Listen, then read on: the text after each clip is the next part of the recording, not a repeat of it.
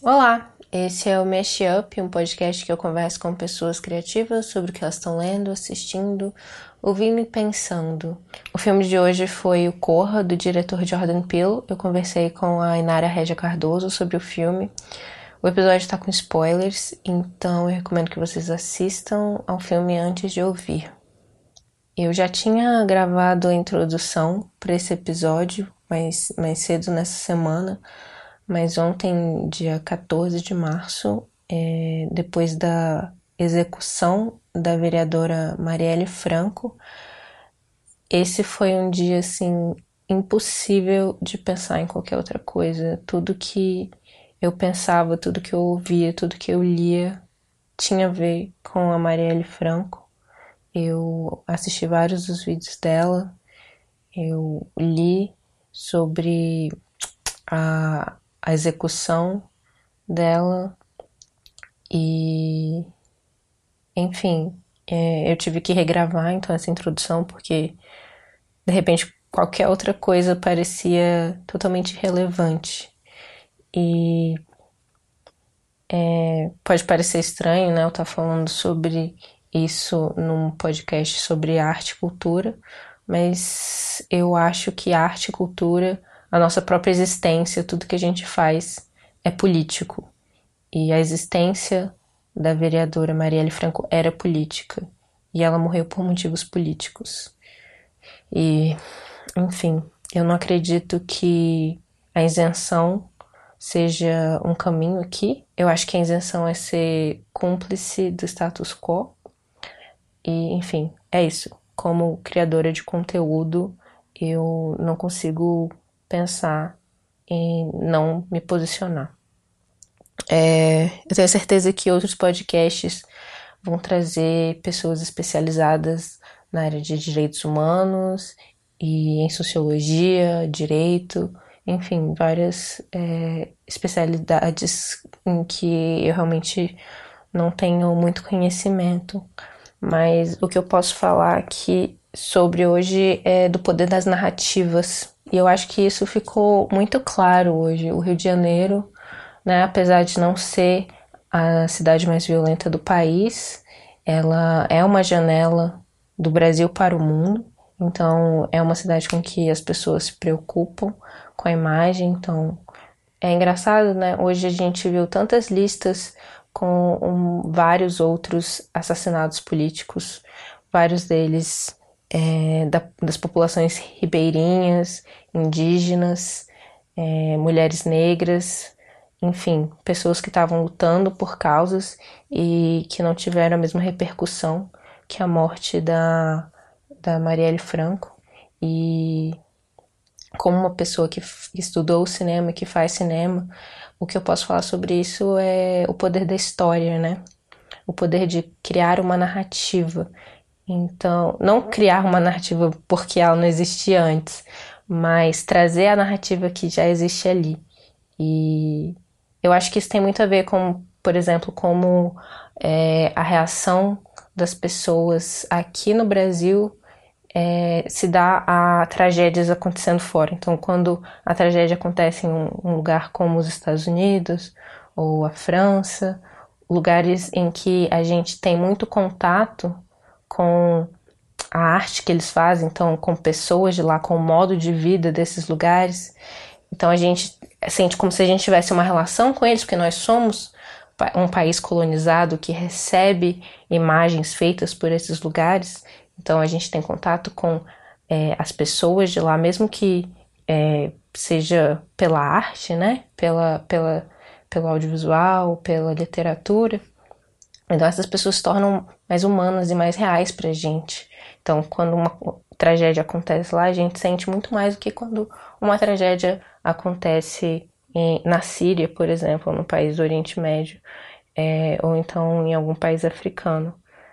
Basicamente, a gente não tem a mesma relação de empatia, porque não existe uma história que a gente conheça que torne essas pessoas mais humanizadas. Essas histórias que existem a gente não tem tanto contato, a gente não vai tão atrás, elas não chegam até nós com a mesma facilidade. quando eu estava em Tiradentes mais cedo este ano, teve uma fala muito interessante em uma das mesas durante a mostra, em que eles estavam falando sobre imagens de arquivo.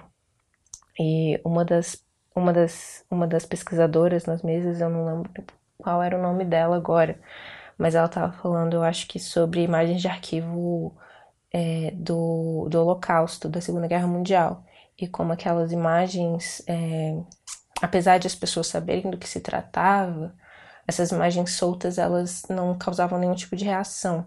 Agora, quando colocadas dentro de uma estrutura narrativa, elas traziam uma tristeza profunda para os espectadores daquilo, porque é isso, né? Tá no nosso DNA como seres humanos de contarmos e, e entendermos as coisas através de histórias.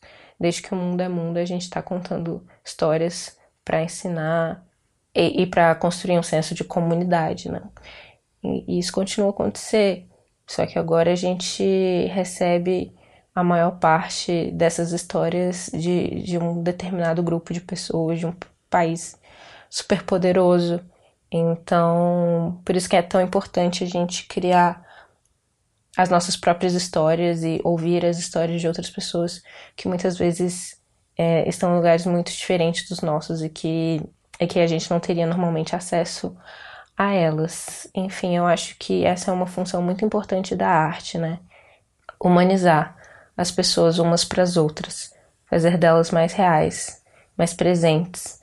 Então, ao longo do dia de hoje, quando a gente ouvia a história da Marielle Franco, a gente soube que, de onde ela veio, né? Da favela da Maré, é, mãe aos 19 anos, bissexual, ativista, vereadora, com 46 mil votos da população do Rio de Janeiro. Então, pessoas que conheciam ela. Não é à toa que o ato na Cinelândia, no Rio de Janeiro, é, contou com milhares de pessoas. Dá pra ver nas fotos que tinha muita, muita gente. E claro, tipo, é, não é só pelo lugar de onde ela veio, embora isso seja muito importante também nessa, nessa narrativa que nós conhecemos, né? Que eu fiquei conhecendo, pelo menos, nesses últimos dois dias.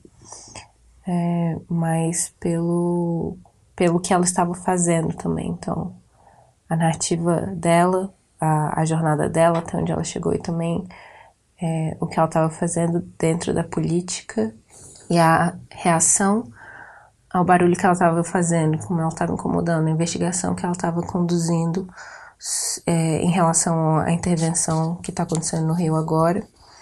Então, eu acho que isso tudo tem parte em como essa história nos afetou. Enfim, é, é isso. Marielle presente. Aqui é Inara Regia Cardoso e a pedido da Glennis eu gravei um depoimento sobre o assassinato da vereadora carioca Marielle Franco.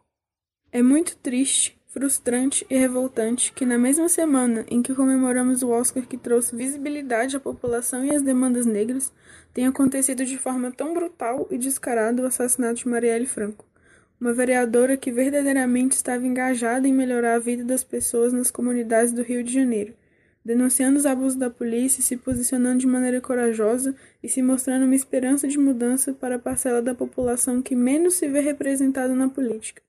Marielle era uma mulher negra, lésbica, crescida na favela, sua popularidade, seu poder e suas ideias incomodaram. Seu assassinato foi uma tentativa de calar a voz de todos a quem ela representa. Não podemos deixar que sua morte seja em vão. E assim como no filme que analisamos nesse podcast, Marielle nos mostrou que temos que nos unir, lutar pelos nossos e nunca desistir.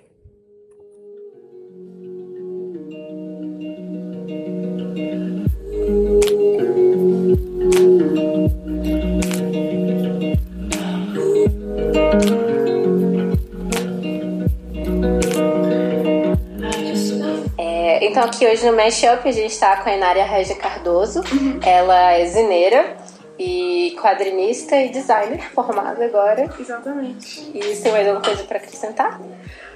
É, eu faço um omelete muito gostoso. e hoje a gente vai conversar sobre Corra, do Jordan Peele.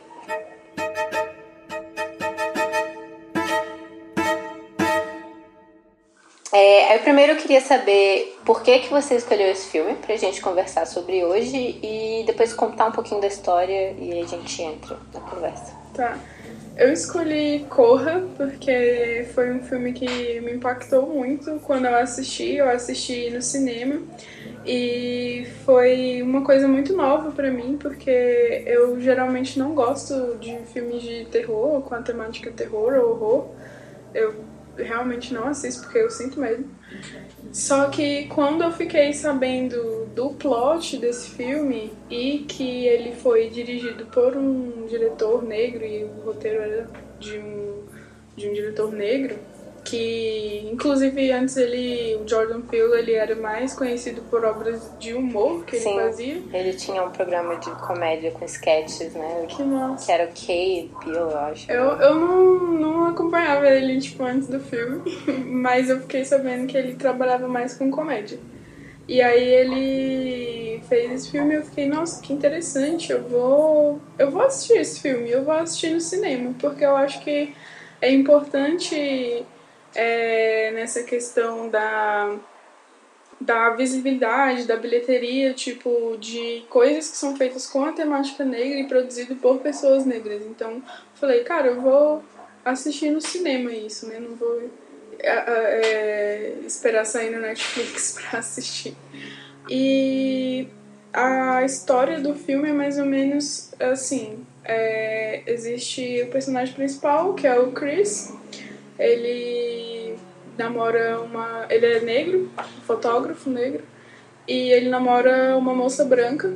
E o enredo do filme é sobre como vai ser a, a apresentação do, do Chris para a família da Rose, que é a namorada. E aí no começo já existe uma tensão, é, porque ele sabe, tipo, tudo que ele já passou pelo fato de ser negro e é, das namoradas e como os pais real, geralmente reagem a esse tipo de coisa. E ele fica muito apreensivo logo antes de viajar, mas aceita e vai com ela, tipo, pra casa dos pais, que é, tipo, meio afastado, assim. E aí ele começa a perceber algumas coisas estranhas quando ele chega na casa dos pais dela. E aí tudo só vai ficando mais estranho até que vai ficando aterrorizante, assim. Cara, eu fiquei muito feliz quando você falou que queria conversar sobre esse filme. É, é o primeiro filme que a gente conversa sobre no Mashup. Que legal. Porque até agora a gente, a gente conversou sobre série, a gente conversou sobre é, música, que era, que era tipo, meio que um, um álbum visual. Ah, Essas foram as coisas mais audiovisuais que a gente conversou sobre. Teve livro também. E esse é o primeiro filme que a gente conversa muito massa. A gente tá conversando sobre um filme dirigido por um homem negro. Uhum. E eu curti muito esse filme. É, e também eu gosto muito de filme de horror diferente de você. Ah. Eu curto. E, e eu acho que às vezes tem essa ideia de que o horror meio que foge da realidade, né? Aham. E esse filme, ele. É, assim, ele, a gente tem essa ideia do horror que ele foge da realidade porque traz isso do, de algo meio que supernatural, Aham. algo muito estranho, algo que parece distante. Mas o, o para mim o que é mais aterrorizante do horror são as coisas, é, são quando ele parte da realidade mais sombria que existe dentro de Aham. nós. Exatamente. E esse filme tá né, Muito nessa. nisso, exatamente. Por exemplo, é, eu, eu tenho é, dificuldade em assistir, tipo, filmes que são sobre coisas sobrenaturais. Tipo, é, aquele O Grito, o Chamado, Uhum. esse tipo de coisa assim, que tem espírito, esse tipo de coisa. Eu não gosto muito, porque, tipo, é uma coisa que me dá medo, entendeu? Agora, por exemplo, eu consigo assistir tranquilamente, sei lá, Jogos Mortais. Aham. Jogos Mortais Sol, né? É, porque é só gore. Tipo, gore pra mim é tranquilo. Agora, quando mexe com sobrenatural é mais aterrorizante. E aí, tipo, esse negócio que você falou é muito interessante porque alguns filmes, eles são pensados assim, tipo, esse do Corra, ele é uma coisa muito muito forte porque é algo que as pessoas, tipo, realmente passam todos os dias, não é uma coisa isolada, não é um medo Sim. isolado, né? Tipo, essa questão do racismo.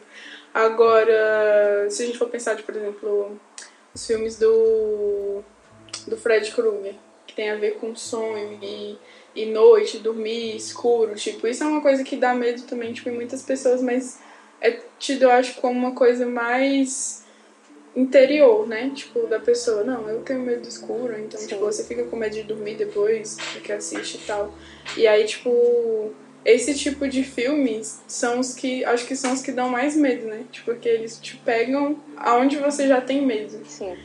E aí, tipo, esse negócio do corpo, tipo, foi bem além, assim, porque... Além... É um problema social, Exatamente. Assim, estrutural da nossa sociedade. Uhum. É muito foda isso. E ao mesmo tempo ele usa, tipo, conceitos que vêm muito do horror. E eu, e eu particularmente, é, eu relaciono muito o horror com os contos de fada, né? Uhum. Que eu acho que existe uma faceta é, muito sombria nos contos de fada e, e, e eles têm é uma, uma característica, assim, não os contos de fada da Disney, mas os contos de fada originais, originais. Assim, dos irmãos Grimm tem uhum. algo de muito, muito assustador, a floresta, né?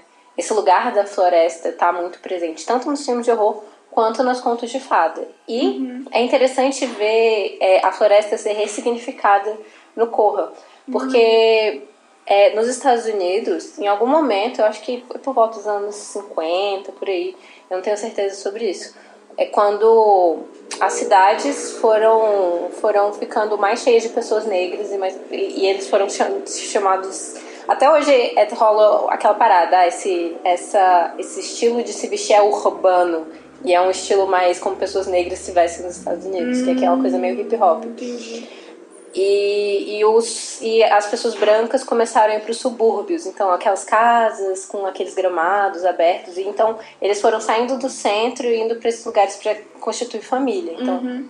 é, surgiu essa, essa separação, assim, né? Então a gente tem aquela ideia de que o subúrbio, que é próximo também muitas vezes de áreas é, arborizadas e com muitas e com florestas e tal, uhum. é um, um lugar meio branco.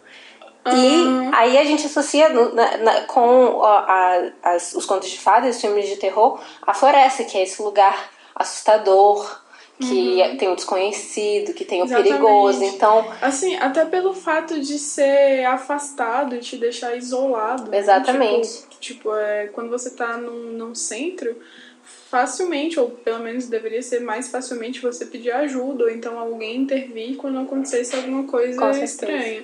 Agora, você estando longe, tipo, afastado da cidade, ali né, perto daquela floresta e tal, é, porque é algo que você ainda tem que atravessar, né? Tipo, Sim. você tem que andar bastante para chegar até alguém e isso assusta mesmo. É. E aí a primeira cena do filme já é o personagem uhum. do, do Keith Stanfield, que tá maravilhoso nesse filme. Ele tem um papel pequeno, mas ele uhum. tá muito bem. É aquela primeira cena, ele andando num subúrbio branco e a gente já tem aquela, aquela sensação de medo. O filme já Sim. tem uma trilha sonora que dá um, um, certo desconforto e de repente aparece um carro branco com um cara bizarro uhum. ouvindo uma música estranha. Então, toda a atmosfera do, do, desse subúrbio branco, uhum. ela já, ele já colocou um, um quê de horror ali. Uhum eu fiquei bem, bem assim, tipo, meio, sei lá, impressionado, tipo, com essa cena, porque você vê que tá, tipo, o cara tá andando, tipo, de boas, e aí ele percebe que tem alguma coisa estranha. Aí eu vi assim, tipo, logo de cara eles já fazem, tipo, essa associação é, tipo, o cara negro andando sozinho em um carro branco, tipo, para. E uma coisa que eu achei louca, é porque a música que toca, como você falou, ela é, enquanto ele está sendo capturado, é, é uma música extremamente que te tira da, da, da situação. Tipo, uhum. ela é uma música alegrinha, assim, sabe? Tipo, então eu, eu consegui associar de duas maneiras, assim. Uma é que aquilo não combina, tipo, com o personagem que está sendo sequestrado, né? Tipo, deixa ele de fora, tipo, daquilo.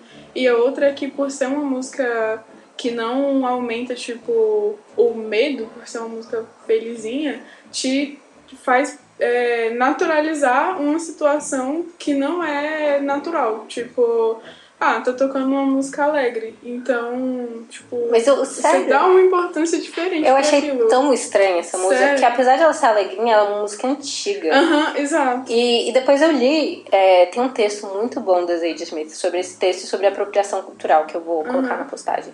Mas ela, ela até menciona o nome da música e ele, eu acho que o nome é White Rabbit, que é tipo Sério? coelho, branco, Coelho branco? E ele já tem, ela já tem é, dentro da, da cultura americana uma conotação racista. Sério? Sim. Caramba, eu não sabia. Mas o que eu fiquei pensando é muito assim, tipo, eu já assisti outros filmes, por exemplo, que eles usam um recurso parecido, por isso que eu assisti, é uma coisa que eu já tinha visto, achei Uhum. que poderia se encaixar. Que é uma situação de tensão, por exemplo, eu assisti um filme de, de, de guerra, assim, que a galera tava no exército, e numa cena que o soldado, tipo, novato tava sendo espancado, eles vão, tipo, tocam uma música feliz. Aí você assim. associa com outro É, sentimento, aí você né? fica meio confuso, assim, tipo, porque. São é dois sentimentos separados e Aham. você tem que fazer uma nova associação a partir Exatamente. daquilo. E aí eu fiquei assim, ah, talvez seja uma coisa, tipo. É, pra você considerar menos hor- horrível do que realmente está sendo a cena visual, entendeu? É, é massa isso, né, da linguagem Uhum. audiovisual, que ela é capaz de evocar diferentes sentimentos por diferentes sentidos também. Uhum. Então ali você tá tendo algo na, na visão e outra coisa no auditivo. É, e, e a questão da trilha sonora em filme de terror é muito importante também, Com porque certeza. constrói bastante do que é, você sente quando você tá assistindo o filme. Exato. E aí eu fiquei meio assim, que música é essa? Tipo, mas foi uma coisa que, Que desde a chamou primeira vez atenção. chamou atenção. É, e é engraçado que depois dessa cena, que é tipo quase um prólogo, né? A gente nem sabe o que, que vai dar essa Aham, o história. que, que vai dar? É, logo depois corta para as fotografias do, do Chris, que É. são fotos urbanas. Exatamente. Então já é uma atmosfera acolhedora, as luzes são. é, depois do apartamento dele, as luzes são é, brilhantes, e você sente que você tá num lugar seguro, Uhum. é, assim. E aí tá tocando Childish Gambino, a primeira música que toca assim depois. Então você já vê a diferença. É assim. bem totalmente é, um contraste grande, né? Aí assim, tipo, quando eles já estão no apartamento, rola aquela conversa, né? Tipo, de ah, a gente vai mesmo. Aí ele pergunta, né? é, os seus pais já sabem, tipo, que eu sou negro e ela super trata como uma coisa Corriqueiro. corriqueira, banal, assim, tipo, ah, que diferença faz, né? Tipo, O que já- é cor? é, o que é cor? Eu não Oi. vejo cor, né? E aí eu já fico assim, muito aquela galera que acha, tipo, que racismo não existe, justamente porque. Estamos numa sociedade pós-racial. so- É, tipo, mas isso é justamente porque a pessoa nunca parou pra pensar sobre isso, porque ela nunca sofreu racismo, né? Então. Tipo, e aí ele super faz aquelas caras assim, né? Tipo, ai, velho, você não entende, tipo, o meu mundo. mas- Nossa, sim. E isso me leva, inclusive, àquela cena do carro, né? Quando eles estão no carro juntos. é, que ela tá dirigindo Uhum. e eles atropelam um cervo. Uhum. E depois o policial vem e pede a carteira dele. A carteira de motorista dele. É, ele embora ela estivesse dirigindo. Exatamente. E aí ela, ela meio que se, se impõe e fala, uai, o que, que é isso? Você não vai fazer isso com o meu, com o meu cara, Aham. com o meu homem. E aí dá, dá, dá aquela impressão de que ela se acha que tá sendo muito progressista E- e, não percebe. protegendo. É, e ela não percebe que ela é só capaz de fazer aquilo por conta do privilégio branco que ela tem. Exatamente. É, assim. Algumas coisas. é, eu. Eu tento não ficar, tipo, o tempo todo pensando sobre isso. Uhum. E aí entra toda aquela questão, tipo, também do, do colorismo, porque eu sou uma pessoa negra de pele clara. Você viu isso, você conhece a minha irmã, né? Agora, tipo, ela tem a pele mais escura que a minha. E aí eu percebo, tipo, a diferença de tratamento das pessoas de mim pra ela, sacou? Então, o tipo de comentário que a gente escuta é muito diferente. O tipo de tratamento de alguns lugares que a gente recebe é diferente. Então, entrando nessa, nessa questão do, do colorismo agora um pouco, é, eu sempre percebi, tipo, o racismo pra mim de uma maneira mais sexualizada, tipo, e objetificante do que agressiva e violenta, entendeu? Então, é muito diferente. E aí, tipo, recentemente até teve um, um caso que a minha irmã sofreu uma agressão um pouco mais séria, tipo, na rua, por conta de racismo e tudo mais.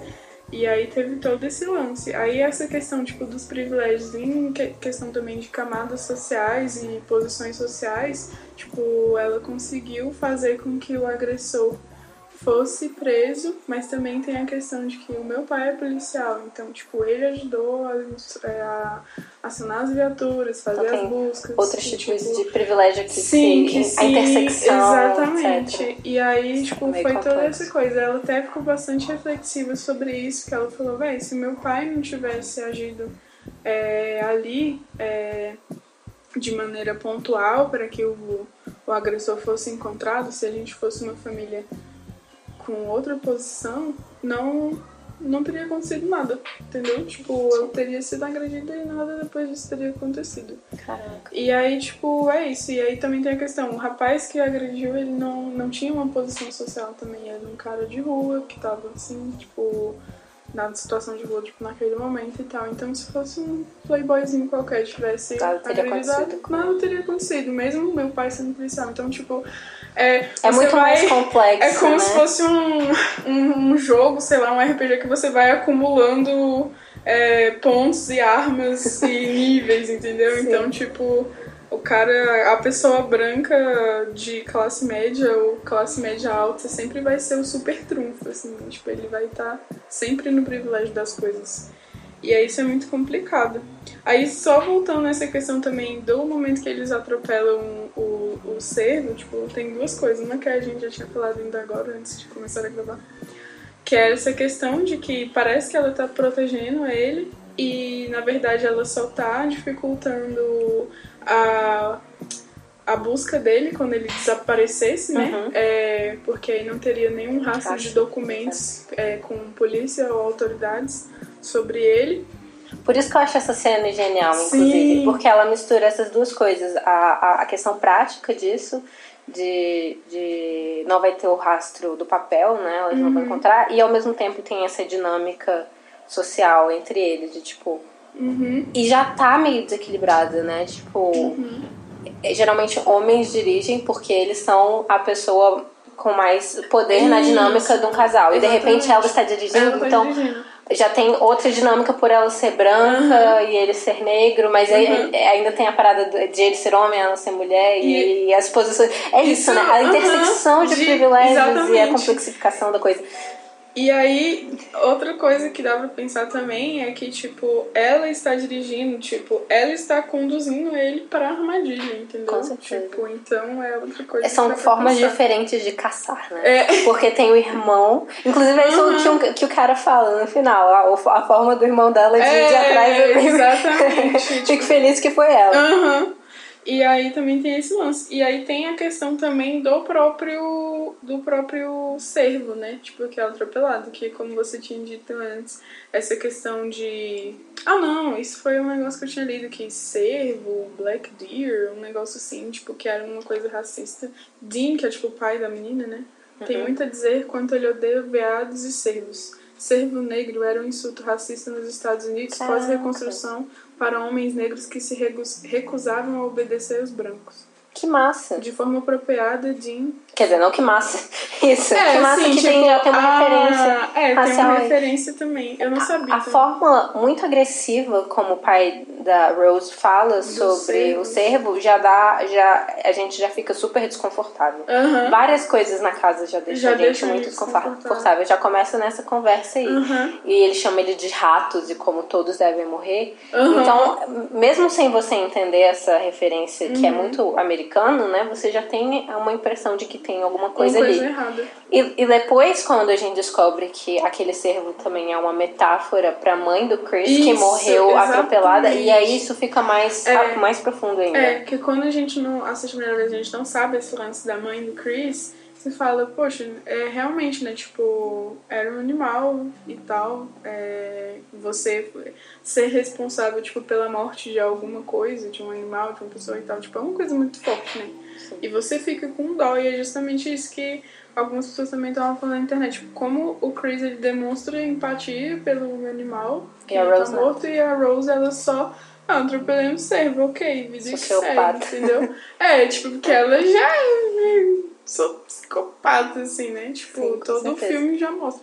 Mas no começo você ainda fica torcendo, tipo, que seja um casal interracial ok, feliz, que vai dar tudo certo, mas não, não é uma comédia romântica, né? Então. Mas tem uma coisa que eu acho genial nisso, que é o, o casting do filme, a, o do elenco, é colocarem a, a Alison Williams como a Rose.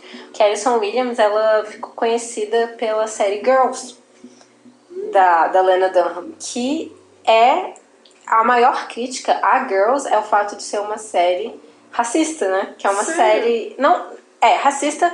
Que a Lena, a Lena Dunham, as pessoas sabem que é racista. A série é considerada racista pela falta de representatividade de, de pessoas de, não brancas. Entendi. É meio que. É, já, a gente já falou sobre, um pouco sobre essa série no episódio do I Love Dick, mas basicamente é, que, é aquela parada. O feminismo tava ficando mais mainstream e a Lena Dunham estava crescendo e criou essa série, que era para ser uma série é, que traz uma imagem de uma geração, que é a geração que ela vive. E ela chamou uhum. a série de Girls.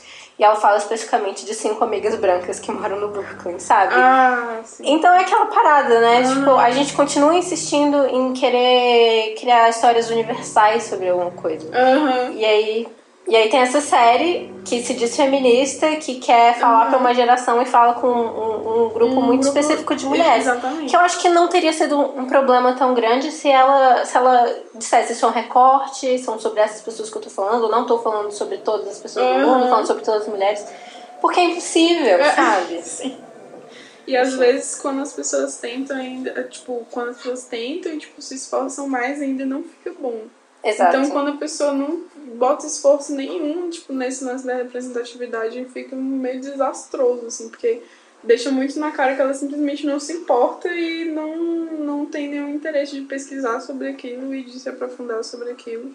E quando reclama, ainda se acha injustiçada, Sim. né? É bem complicado. É. Mas esse lance, assim, tipo, outra coisa da, das cenas envolvendo esse início com o pai da Rose além dele enfatizar esse lance dos cerros, que você falou, ah, ele fala que são ratos e tal, até me lembrou aquele, aquele quadrinho Maus, Maus, que tem os judeus como ratos e tudo mais na época do nazismo. E aí, tipo, já é uma coisa muito forte. E aí ele chega justamente, tipo, parece que reforça, né? É, quando ele vai falar sobre o pai dele, que correu na mesma corrida com o Jesse Owens e perdeu. E era, tipo, na época nazista. Então, tipo, meio que foi relembrando várias coisas. E aí eu fiquei muito assim, ai, que recalcado, né? Tipo, ele super fala como uma pessoa que entende, assim, não, mas realmente ele quebrou paradigmas e tal, mas sempre fica aquela invejinha, assim, é, o ressentimento no fundo. Sim. E aí. É. Hum. O interessante dessa parte também da corrida é porque tem outro. É, é, é, muito legal assistir o filme pela segunda vez e já vendo certa, certas dicas que ele vai dando. Uhum. E aí tem uma cena. É, nessa casa tem a família e uhum. tem dois criados. Uma é, é, a empregada que fica dentro de casa uhum. e outro é o. Tipo. O, guard, o guardião, assim, do, do terreno. E tem um dia que o, o, Chris, ele sai pra, sei lá, fumar à noite. Uhum. E aí o cara tá correndo. Sim, Ele tá exatamente. correndo. E, e, e, o, o pai dela já tinha falado que o, o, o, o pai da, da Rose já tinha falado que o pai dele uhum. era corredor. Uhum. Então já tá dando ali uhum. alguns sinais é, do que a gente vai descobrir no final. Sim, e isso foi uma coisa muito muito sutil, assim, porque na hora, por assim, na primeira vez que eu assisti, é pura simplesmente uma cena bem estranha, tipo, bem. Puta. Bem, dá um medo. Ele vai chegando perto assim, parece que ele vai atacar o Chris. E aí eu fiquei tipo, meu Deus, o que, que ele vai fazer? Tipo, mal o cara chegou e já vai ser atacado. Aí depois eu fiquei pensando, caramba, realmente, porque. Enfim. E aí os empregados são a Georgina e o empregado é o Walter, né? É. Exatamente. É, e eles têm, eles são muito, muito estranhos. Eles estão claramente super desconfortáveis, não estão na, na, própria pele, assim. Sim. E a gente vai descobrir no final que eles realmente não estão confortáveis não na, na, própria pele. Exato. Porque... porque não estão na própria pele, né? E aí é muito cabuloso, tipo, as dinâmicas, tipo, da galera na, na casa E esse lance, tipo, do, dos empregados é interessante quando ele tá fazendo o tour pela casa, o, o pai fala, ah, a, a minha mãe gostava muito de cozinhar, então nós deixamos um pedaço dela aqui na cozinha. E aí você não entende o que ele tá querendo dizer com aquilo. Mas quando ele fala, justamente, tipo, mostra a cozinha e mostra a Georgina. A Georgina. Tipo, lá. E aí eu fiquei assim, caramba, velho. É. Tipo, é, tudo é muito mais literal do que parece ser da primeira Sim. vez, né? Para as pessoas que não assistiram o filme e estão ouvindo, mesmo sabendo que iam ter spoilers, é porque no final do filme a gente descobre que o Chris foi levado lá pela namorada Rose por para ser é, leiloado para uma série de pessoas brancas que já tinham comprado pessoas negras antes para trocarem o cérebro da pessoa branca e colocar na pessoa negra, uhum. meio que é, para usar tipo, esse corpo. É, é, é, utilizando o corpo tipo de uma pessoa negra, né? Exato. E aí a gente descobre que os dois empregados da casa na verdade, eram os, os avós da Rose. Exatamente, as consciências dos avós dela, né? Mas que eles ainda estavam eles ainda estavam presos lá dentro, Exa as pessoas exatamente. de verdade. E aí tem, tem toda essa questão e tipo, vai dando as dicas de como de como aquilo é uma situação totalmente estranha.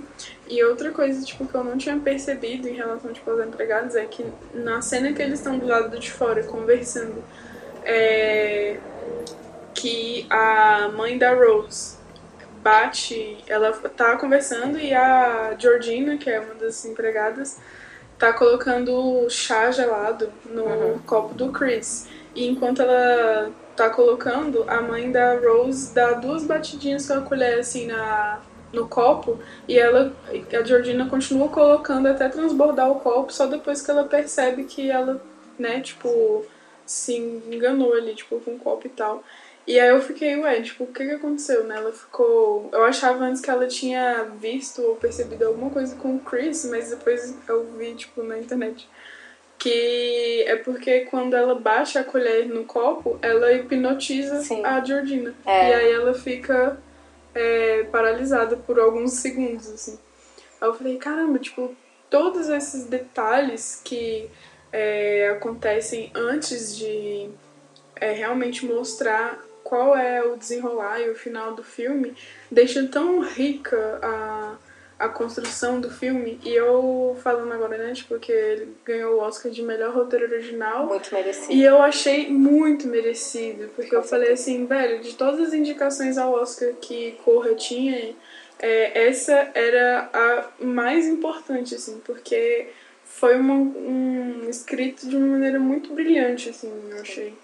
Com todas as referências que, que ele consegue colocar no filme e é, tanto fazendo alusão ao racismo que as pessoas vivem no dia a dia, principalmente nos Estados Unidos, quanto em relação à própria trama que ele cria ali. É, então, eu fiquei muito feliz, tipo, quando ele ganhou. Sim, eu também. Eu tava torcendo pra ele ganhar melhor filme também, mas eu sabia que era, era difícil. é uma coisa um tanto quanto tópica, assim, né? Sim. Mas ao mesmo tempo eu fiquei feliz também com a forma da água ter ganhado, porque foi um filme que eu gostei. E eu tava pensando que esses filmes, na verdade, conversam muito. E eu vou explicar agora por quê. Ah, olha só. Porque, inclusive, eu comecei até a escrever um texto. Eu vou, quando eu acabar de escrever esse texto, se eu, se eu publicar no Verberenas ou no meu Medium, eu vou deixar na postagem. Uhum. Mas eu acho que ele tem. Os dois filmes tem, conversam muito com a história do cinema em si. No, o que, que eu quero dizer com isso? Você conhece o Nascimento de uma Nação? Não.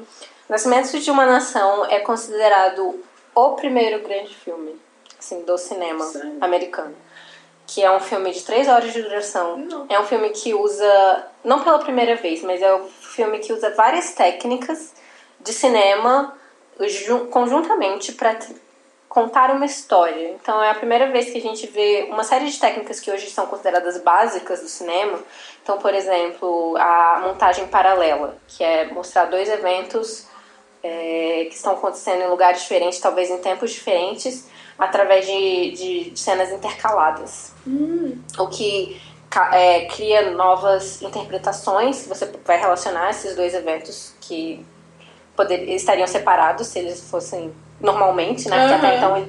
E acho uma coisa totalmente corriqueira uhum. pra gente hoje em dia, mas na época não era. Sim, porque e... tinha um costume de fazer as coisas numa ordem cronológica certinha, né? Sim. Tipo... É porque era uma arte muito nova, né? Eles ainda estavam experimentando com a linguagem. Então foi um filme muito importante para o cinema. Foi quando o cinema começou a ser levado a sério como arte. Porque até então era quase é, sei lá, como hoje em dia a gente vê YouTube, saca? Uhum. Tipo, era uma coisa que estava começando e que ainda não era levada a sério. Uhum. Então, começou aí. Mas aí a história desse filme é basicamente a, primeiro, a primeira parte é a Guerra Civil Americana e a segunda parte é a reconstrução, né? E o filme é contado da perspectiva de duas famílias de lados opostos da guerra, mas ele é muito, muito assim, é, empático uhum. com a família do Sul.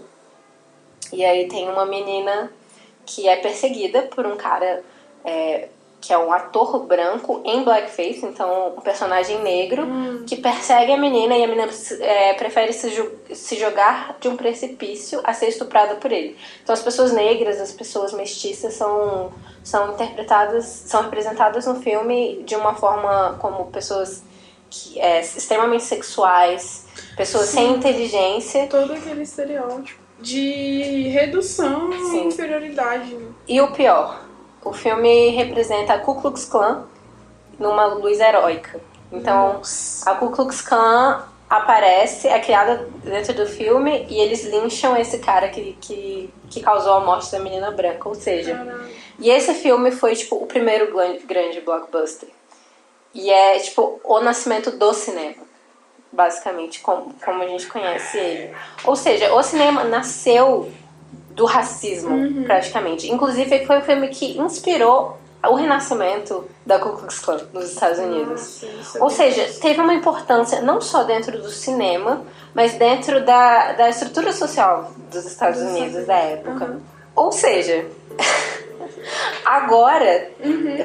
é, colocar. Primeiro, o Corra traz agora é, um homem negro sendo manipulado por uma mulher branca. Então já tem uma reversão dessa. dessa a mulher branca no início era representada com essa pessoa frágil, submissa, uhum. que não. que pura. Sim. E então o filme subverte isso. Uhum. O que é interessante tanto em questões de gênero quanto em questões de raça. Então, primeiro, né, a imagem do homem negro como esse ser bruto e da mulher como esse ser é, puro e que não consegue uhum. fazer nada, aqui invertido. Ele é, é, vitimizado e a mulher branca com agência. Tipo, é, o fato de ela ser uma vilã uhum. ainda é interessante porque ela tem. É, ela tem capacidade de agir por ela mesma. Uhum. Tá? Sim, eu acho bem louco isso, é, porque até no momento que é revelado, tipo, de maneira explícita, né? É, que ela realmente estava levando ele para armadilha e ela fazia parte de tudo, tudo aquilo e ela era vilã com a família.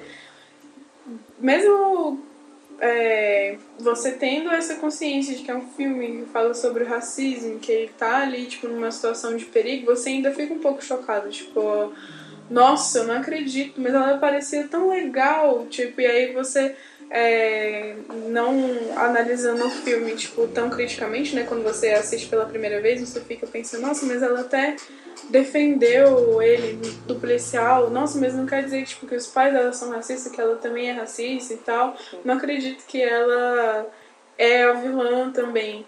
E é outra questão, tipo, de colocar ele como vítima, e você fala, né, dessa diferença entre a mulher ter é, a atitude e o homem tipo, estar como a vítima é muito colocado na, nos momentos de hipnose, tipo, com com a mãe certeza. da Rose, que ela consegue deixar ele paralisado, tipo, Sim. ele não consegue reagir. Então. Existe uma, uma discussão muito mais complexa dentro do filme, a questão de gênero trazida aí. Então, as, eu acho que as, as maiores vilãs do filme acabam sendo as mulheres brancas. Uhum. Que a primeira vez que, assisti, que eu assisti meio que me incomodou, porque me parece mais uma vez é, colocando a mulher branca e o homem negro numa situação que são dois grupos de alguma forma marginalizados, de uhum. formas muito diferentes, Sim. e colocando um contra o outro mais do que o grande vilão da história, que para mim sempre é o homem branco. Uhum.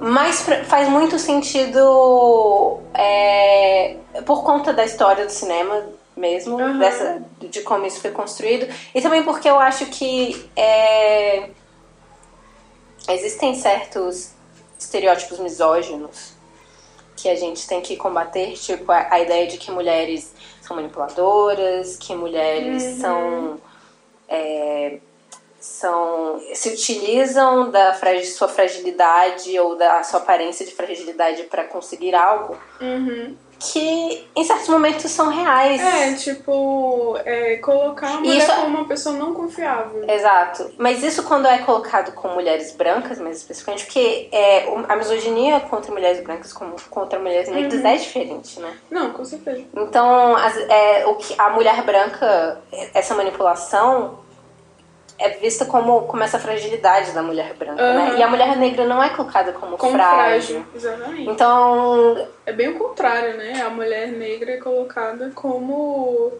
a barraqueira, a agressiva, né? Tipo, Com certeza. Então, muita, muitas vezes. Então, tipo, esse lance, tipo, da mulher branca como manipuladora e sedutora e não confiável, que usa de artimanhas, é justamente também parte do privilégio branco. Tipo, porque Sim. a mulher branca ela só consegue manipular porque ela consegue acessar é, um ambiente em que ela vai poder usar esse poder dela, né? Tipo, uma mulher negra na mesma situação, ela não chegaria tão longe, tipo, muitas, muitas vezes, né? Tipo, porque ela não tem toda essa credibilidade, digamos assim, tipo, que a mulher branca tem para conseguir botar seus planos maléficos em prática. Né? É, então... As mulheres brancas são mais infantilizadas, mas elas se utilizam dessa infantilização. Uhum. Podem utilizar dessa infantilização. Então, tipo, é aquela coisa, né? A partir de certos. de certas é, opressões a gente. Uhum. Encontra uma uhum. forma de sobreviver também. Eu achei engraçado você colocar essa coisa da infantilização, porque me lembra a cena que a Rose justamente está olhando o computador e tomando leite e comendo Fruit Loops. Assim. Sim. Eu falei, que mulher adulta não. come Fruit Loops? E ela toda de branco, é, tomando leite. Tomando leite. E aí eu fiquei assim, meu Deus. E como uma coisa tão, tão natural, assim, né? Tipo, então eu achei que ficou meio um contraste assim, tipo, olha como ela parece uma pessoa normal e doce que come seus Fruit Loops docinhos com leite, mas ao mesmo tempo ela tá procurando novas vítimas, entendeu? Sim. Então é muito assim. É, olha o perigo disso, sacou? Tipo, você não sabe quem as pessoas são. Nossa, a cena que ela. Inclusive, o melhor amigo do Chris que, que Muito bom personagem. Eu adoro o Ross. Inclusive, é, esse, ele é o alívio cômico e ele é importante ao mesmo tempo. Sim. Né? E ele traz essa leveza pro filme que é muito importante e que traz aquela ideia de que é, aquela ideia de homens negros, pessoas negras são paranoicas, não sei o que. No final ele tá certo. Sim. Assim. Não, e o pior é que até a ideia mirabolante dele de escravos sexual, sexuais em um momento se confirma. Com certeza. E aí, tipo, eu fico assim, velho. E é, a cena mais é, que me marcou mais em que o Rod aparece é justamente a cena que ele vai até a delegacia de polícia avisar o desaparecimento do Chris. E aí, tudo, absolutamente tudo que ele fala, tipo, tá não é levado em consideração. E por pessoas tá não por, brancas. Por pessoas negras, exatamente. Ele, os três são negros, né? Uhum, os três sim, são os negros. Três estão, e os três estão rindo dele. Exatamente. E aí, é, é, a maneira como, como isso é colocado é muito assim. Ele vai, e aí a cena é, tipo, cortada em duas partes, né? Tipo... E ele começa a contar a história, e primeiro a mulher não dá realmente atenção, a delegado, eu acho, né? Aí corta pra outra cena. E quando volta, ela já tá mais interessada, assim, tipo, não, mas me conta. E aí você ainda cria uma esperança, assim, né? Tipo, não, ela vai ajudar e eles vão encontrar o Chris e tudo mais. E ela só tinha chamado E aí ela só tinha chamado outras pessoas pra, pra rir junto com ela da história que o Rod conta. Então, tipo, isso é uma alusão pra mim, né? Tipo, muito clara até, tipo, com o, des o descaso que as autoridades têm quando acontece alguma coisa em relação a pessoas negras. E também da brutalidade policial. Tipo, na primeira cena que ele. que o policial para eles e pede o documento sem motivo aparente, tipo, só porque o Chris é negro. E na segunda, tipo, quando eles não dão bola no desaparecimento. Porque você pode pensar, sim, a história do Roger é mirabolante, mas ele mostra um, uma pessoa que realmente está desaparecida há meses, que a família não tem, e eles não se preocupam nem em verificar, tipo, no sistema, não, realmente esse cara está desaparecido e tudo mais. E aí, é tipo um descaso com vidas negras. Sim, né? exatamente. Então faz muito sentido é, a campanha que, né, que foi criada já tem um tempo, o Black Lives Matter. Porque, sim, tipo, Black Lives Matter, parece que as pessoas não estão ligadas disso, entendeu? É, e, o, e, e, é triste ver nessa cena justamente não serem policiais brancos. Exatamente. Né? E aí eu fico pensando assim, né, tipo, tem toda essa, essa construção, até porque, tipo, eu sou de uma família negra, eu sou negra e tenho uma família negra e o meu pai é policial. Então a gente percebe muito isso é, é, da, do corpo policial é, sendo extremamente embrutecido e não pensando, além de não pensar sobre várias outras coisas, não pensando tipo na questão racial. O meu pai é um policial negro, mas eu não sei e eu, acho que não. É, se ele já pensou sobre como é e qual é a diferença de ser um policial negro e como ele vai tratar tipo outras pessoas negras nas abordagens dele e tal. Já foi evidenciado que existe o sujeito padrão para a revista, que são rapazes negros, jovens, com determinado tipo de roupa. E isso é inegável. Então, tipo, são ordens que são colocadas, tipo, para os policiais, não são questionadas e é triste ver como o racismo se perpetua de uma forma tão fácil, tipo, tão natural. E é, e é sempre colocado, não, mas a gente tá seguindo ordem. Sim, mas. Questiona. E um questionamento disso, entendeu? Então, tipo, eu super. Eu, apesar de ficar triste com essa cena, tipo eu entendo ela, tipo, como uma coisa natural, porque Total. é o meu dia a dia. É, mas é, é, tipo, a gente às vezes vê essa questão do Black Lives Matter com Blue Lives Matter, ah. All Lives Matter, e a gente fica, tipo, achando que é muito preto no branco, né? Uhum. Sim. Sem trocadilhos. É, é, mas é uma questão muito mais complexa que isso. Sim, então, exatamente. tipo, no Brasil, inclusive, boa parte da, da força policial é composto por pessoas negras. Exatamente. E muitas das pessoas que são mortas pela polícia são pessoas negras também. Uhum. Então é, é muito mais complexo do que simplesmente. Uhum. E esse lance de tipo pessoas mortas pela polícia, é, a gente pode até colocar, por exemplo, se acontecesse o pior. Como aconteceu o pior, né? Tipo, com o, Lo, o Logan, que não era Logan, o nome dele era Dre, né? O Andre que uhum. some no início e os outros empregados e todas as outras pessoas que já tinham sido né, é, transplantadas no filme é, e que pode ter ocorrido outras denúncias e não foi feito nada, então foi uma negligência tipo das autoridades. Então você pode dizer que parte da culpa dessas pessoas terem tipo é, sumido e nada ter sido feito também foi mortos pela polícia, porque eles não fizeram nada. Então.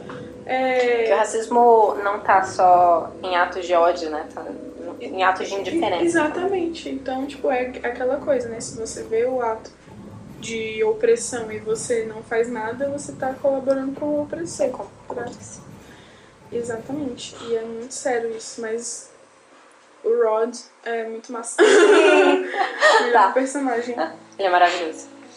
Fechando o raciocínio, que a gente saiu pela tangente do, uhum. da forma da água. É interessante ver esses dois filmes terem sido indicados ao, a vários Oscars agora e como eles conversam, porque um foi, foi dirigido por um homem negro e o outro foi dirigido por um imigrante mexicano. Uhum.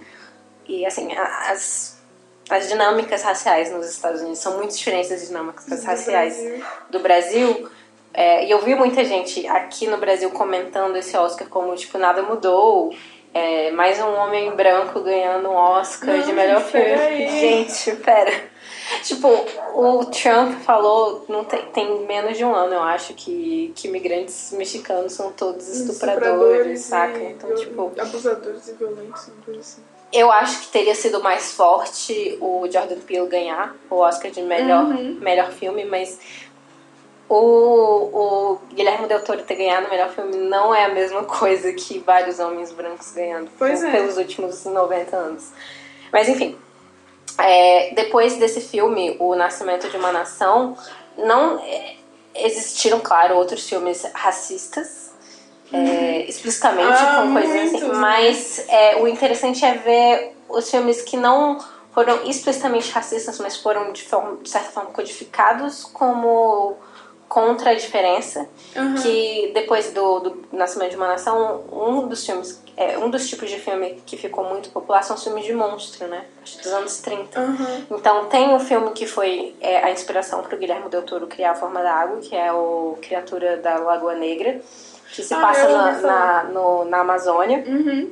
E aí tem essa criatura que se apaixona pela mulher branca e fica e tenta roubar a mulher branca. Tem o King Kong que tem toda uhum. essa é, tem toda essa codificação racial também. Uhum. E eles são todos colocados como monstros apaixonados pela feminilidade branca. A feminilidade branca continua sendo uhum. esse, esse, ideal de beleza e Sim. de pureza, etc.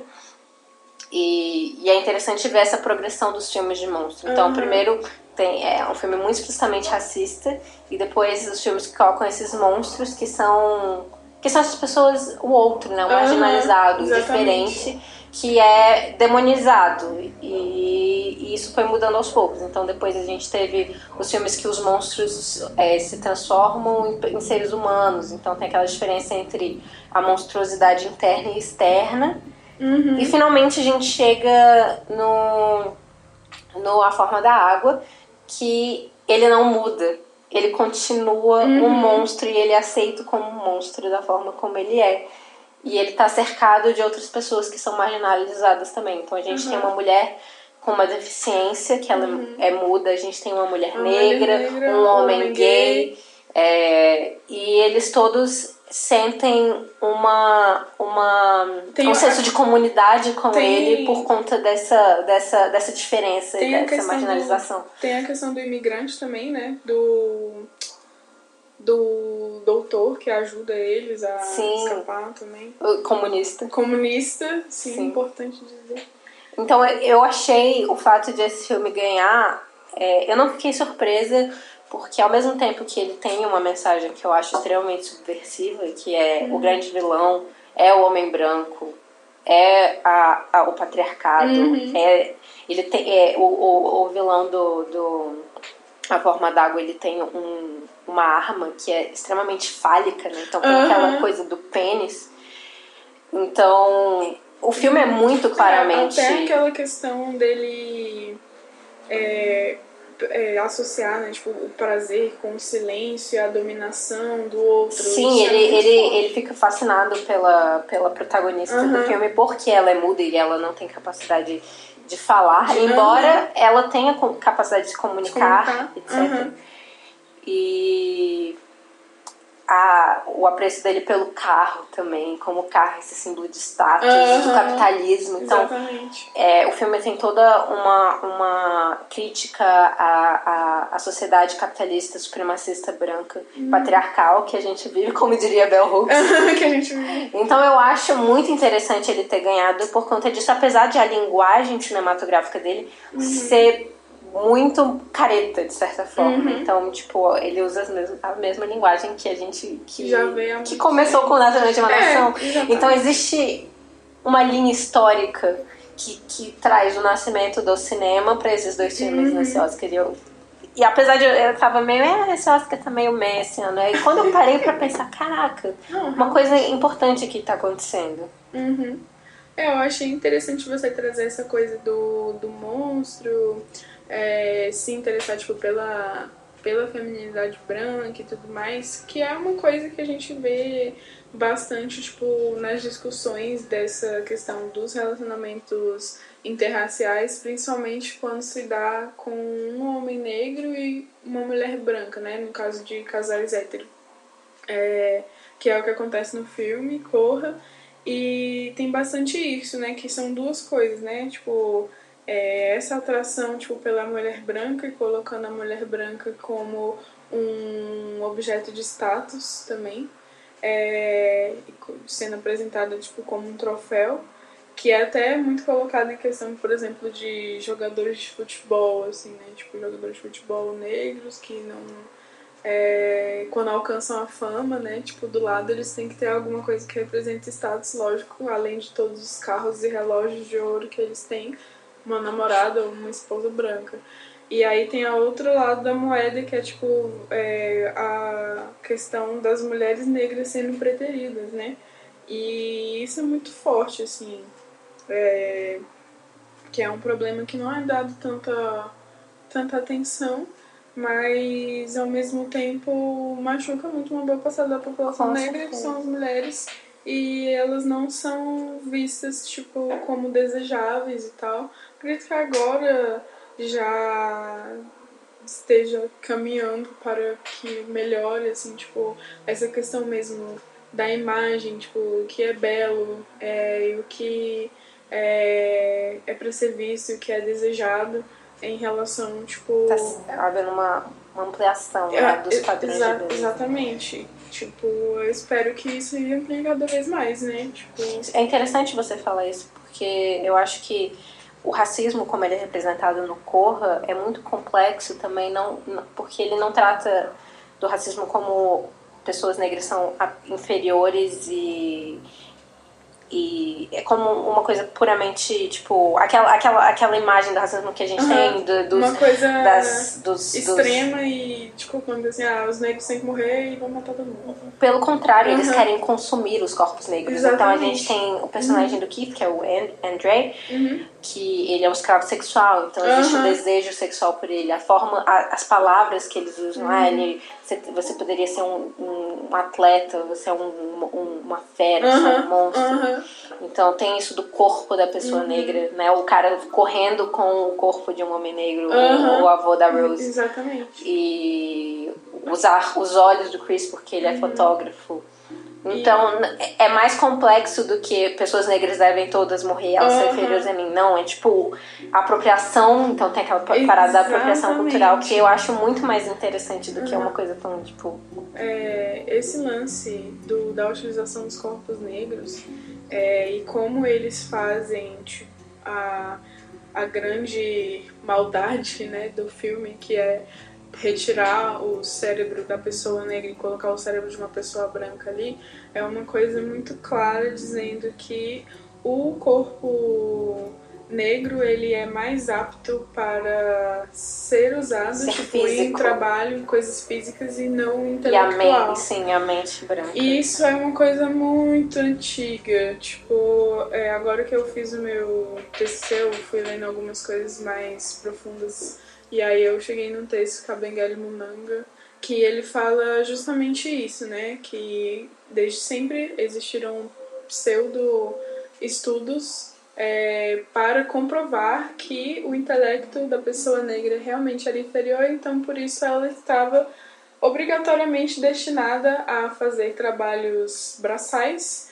e isso, é, em certa parte, justificaria o fato delas serem escravizadas, né? Porque elas só servem para isso mesmo, então é o destino delas. E que, inclusive, é, o cristianismo tinha uma parte nisso, que no momento em que os padres, bispos jesuítas tentam é, cristianizar tipo essas pessoas e elas oferecem resistência por motivos óbvios porque elas já têm as crenças delas eles são dados como perdidos e uma maneira deles, de, é, deles se purificarem seria pela escravização, entendeu? Então isso é uma coisa que é justificada e tenta né, ser justificada há muito tempo.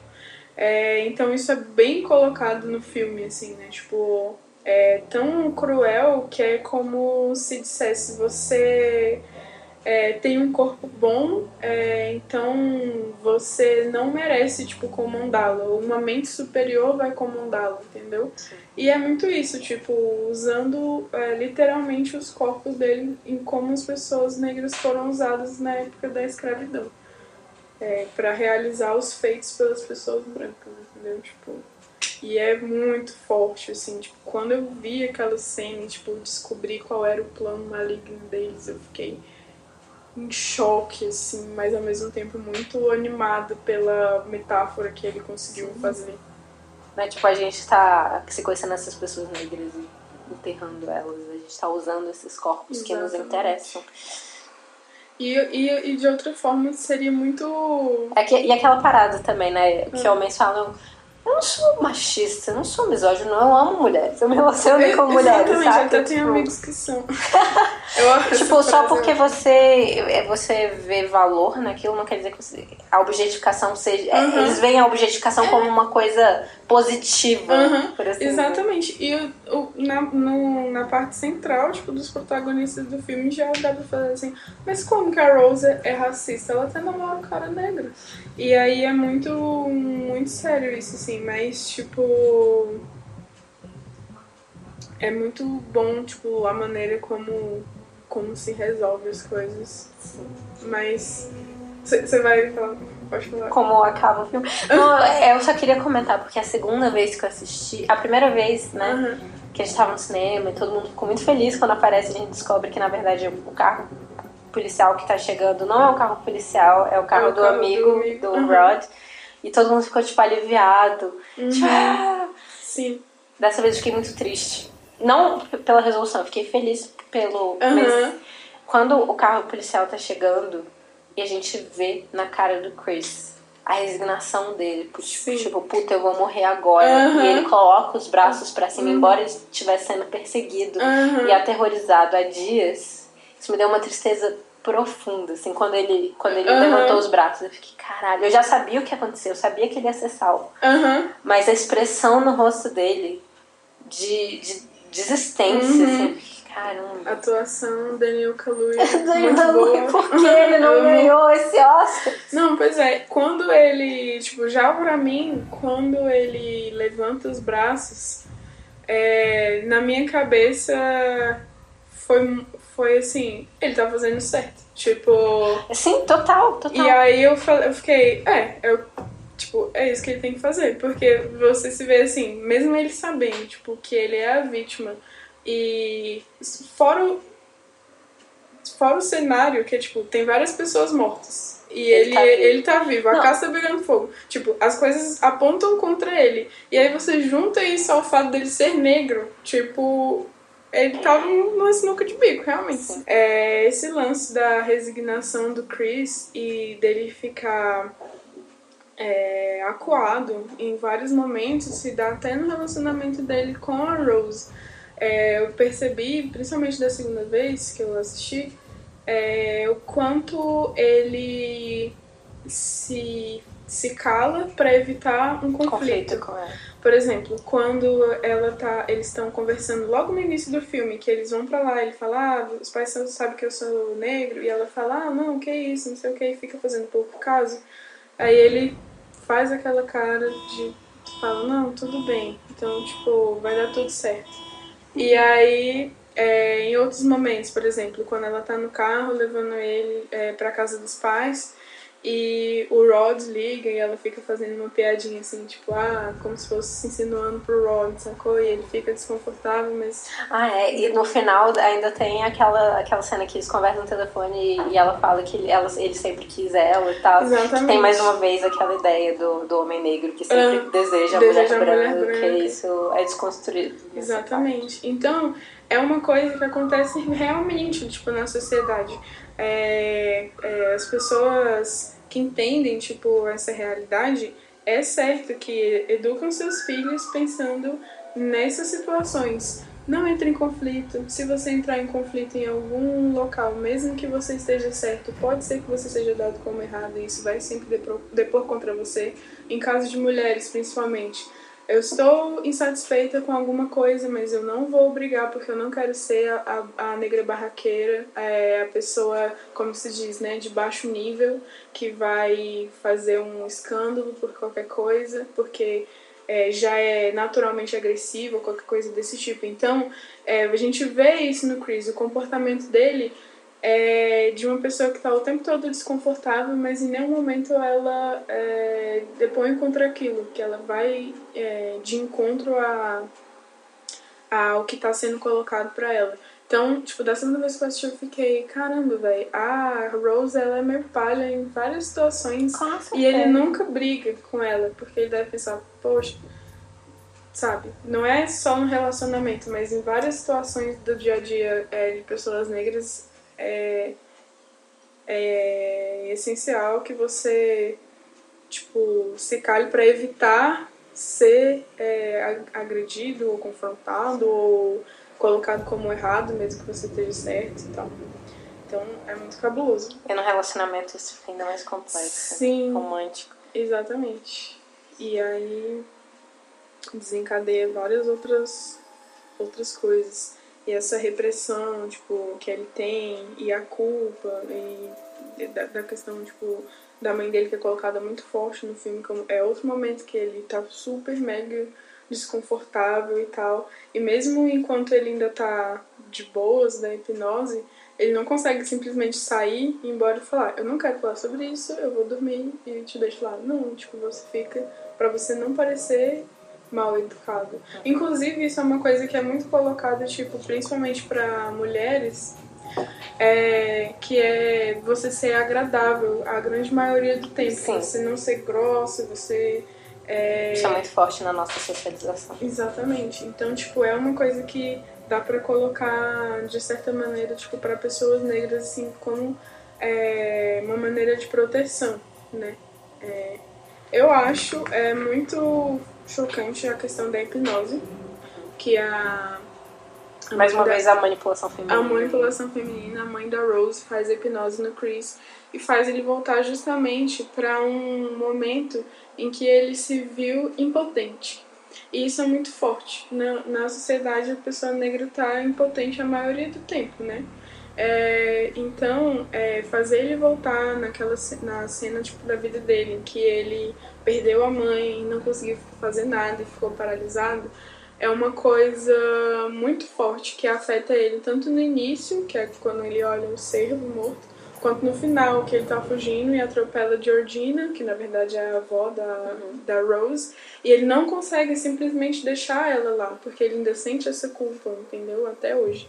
Então, ficar nesse lugar é, da mente, né, que é o sunken place, é, e em algumas traduções foi colocado como sunken place foi traduzido como esquecimento é, me, me faz lembrar muito a questão tipo do apagamento da cultura negra e do apagamento das pessoas negras em questão de genocídio mesmo, sabe? Então eu achei muito, muito forte essa questão da, da hipnose. E a hipnose é uma coisa que me aterroriza muito. Tipo, eu nunca deixaria alguém me hipnotizar, tipo, nem de brincadeira. Eu acho, assim. Tipo, não, eu acho bem assustador é, também. É uma coisa muito assustadora. Então, tipo, foi uma coisa que mexeu comigo em particular, tipo, nessa coisa do terror. Mas eu achei muito bem colocado também. E eu acho que é isso, assim, tipo, fora a questão, né, tipo, do leilão, que é uma alusão clara à venda de escravos, entendeu? E a frase que o cara fala pra ele enquanto ele tá vendo na televisão, né, tipo, que ele tá preso é, que ele pergunta, mas por que vocês fazem isso com pessoas negras? E toda aquela coisa, né, de colocar como se fosse uma coisa positiva, você vai fazer parte da família Coágula, né, tipo... É... Inclusive, uma coisa que eu fiquei muito pensando se é um furo de roteiro ou se... É... Na verdade, é, é, Como a gente sabe que os dois criados, na verdade, são os avós... Uhum e a gente, quando ele chega, eles são criados de fato. Eu fico pensando como é a dinâmica com esses dois personagens quando o Chris não estava lá. Eles fazem realmente parte da família ou eles servem como criados? É isso que eu, eu fico pensando. pensando muito sobre isso. Exatamente. E até quando ela fala assim: ah, eles tratam a gente como família. tipo, sendo que é realmente família, só que. Foi muito que horas ela volta. Exatamente! Nossa, Glennis, eu te amo. E aí. Nossa! Velho, eu, A Que Horas Ela Volta também é um filme muito bom e muito sério, assim, muito real. E... Mas teve toda uma questão também de não serem atrizes negras. Ah, né? teve. Assim, a diretora justificou como ela não queria colocar duas minorias, tipo, no mesmo. Ela não queria entrar na questão racial, tipo, Sim. entendeu? Foi uma escolha dela. Mas enfim, né? É. Tipo, e aí, voltando ao assunto da, da, da hipnose, e dessa questão, né, tipo, de deixar impotente e deixar no esquecimento, então é um apagamento mesmo, tipo, das pessoas. Ah, sim, e como, eu, como o cara fala, né, por que você usa as pessoas negras? E ele fala, não importa a cor que você é, tipo, eu só quero o seu corpo. Isso é uma coisa que se ouve muito. Ah, não é porque você é negro, não é que eu seja racista, mas eu não concordo com isso. Então, tipo, não é que eu seja racista, mas eu vou tirar seu cérebro e usar seu corpo, entendeu? Sim. Então, tipo, não importa é, o que a pessoa diga, tipo, tudo isso já tá implícito no comportamento dela, Com entendeu? É, então é isso, fechando assim, é, esse raciocínio de que todo o roteiro é muito bem trabalhado nessas referências da vida real, tipo, da vivência de pessoas negras, principalmente nos Estados Unidos, né, que vai ter mais referências mais próximas, mas é muito universal, assim, de que todo mundo sofre. Aquele corredor polonês que ele passa quando os convidados da festa chegam com aquelas perguntas mega desconfortáveis, Nossa. que são coisas reais. Gente, essa cena, Exatamente. toda essa sequência da, da- Uhum. dessa festa, cara. E depois eu percebi que as pessoas estavam perguntando aquelas coisas Porque elas estavam querendo. usar. Sim, elas estavam vendo quanto que eu vou pagar por esse Aham. cara. E aquela hora, ah, você joga golfe, porque eu sou fã do Tiger Woods. O que, que tem a ver? É porque o cara jogava golfe e queria saber se o corpo dele ia ser bom pra jogar golfe também, entendeu? Foda. Aquela. Tem um momento que tem um personagem que é asiático e ele pergunta. Ah, você acha que é mais vantagem ou desvantagem ser negro? Tipo, Porque os asiáticos também são uma minoria. Então ele fica pensando, se eu for negro, eu vou sofrer mais ou menos do que sendo asiático, entendeu? E aí eu fico, meu Deus, filme é muito bom.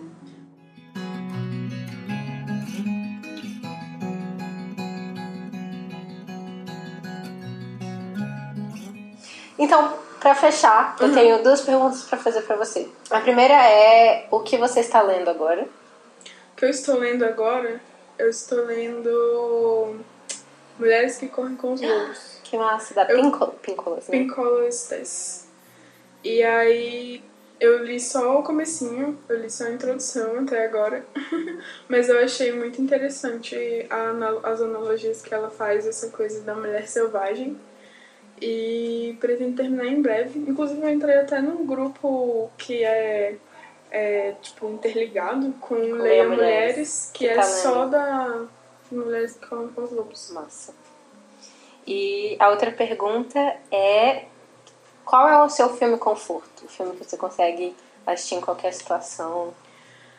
Ah, eu nunca tinha pensado sobre isso, mas eu tenho dois filmes que eu acho muito legais, que são de comédia barra comédia romântica, não sei definir direito. Eu sei os nomes em inglês. É, um se chama Drinking Buddies, Não conheço, é com quem? que é com a Olivia Wood. E o nome do ator eu não vou lembrar, mas ele faz New Girl. Ah, ele é sim, eu acho, sim, sim, New sim. Girl. Ah, eu já vi, eu acho que eu já vi E eu achei esse filme muito interessante. E o outro é um filme com Steve Carell, que se chama Crazy, Crazy Stupid Love. Eu amei esse filme, porque Gosling. ele... Isso também, lindo, maravilhoso.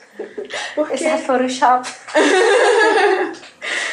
E eu achei que ele tratou a questão, tipo, dos relacionamentos de uma forma mais real, menos idealizada. Claro, sempre tem aquele romancezinho ali e tal. Mas como se resolvem as coisas no final, é uma coisa palpável, não é forçada, entendeu? E os conflitos se resolvem, tipo. E é sempre interessante assistir mulheres que traem, né?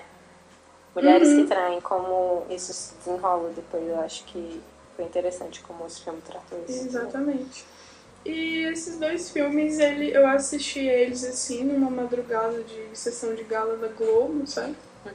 Mas eu fiquei muito surpresa e eu nunca paro de pensar nesses dois filmes, então eu acho que eles são bem confortáveis. Ah, que.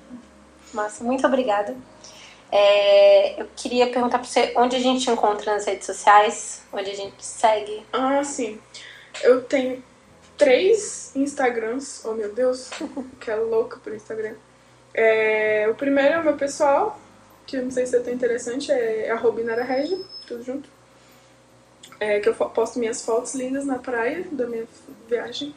E tem o perfil que eu posto só meus desenhos, que é arroba esdrúxula, com i, esdrúxula. Vou colocar no post. Aham. Uhum. E o post. Oh, o post não. O perfil do meu coletivo, que é o Coletivo Fúrias. É coletivo underline Fúrias, que na verdade é uma dupla, que sou eu e a Morgana Bochenstein. A gente desenha, faz imes, pôsteres, fanarts, imãs, stickers, várias coisas legais e vende em feiras e eventos. Inclusive, eu conheci a Inara por conta da Morgana, uhum. que não é a Morgana azul do, do episódio, uhum. de dois episódios atrás, é a Morgana Buchenstein, que eu quero chamar também pro que podcast. Toca violino. Em algum momento. E foi assistir, a gente foi assistir juntas a forma da a água. A forma da água, verdade. Olha que uhum. Então é isso. Tchau. Unidas por um Oscar. Sim.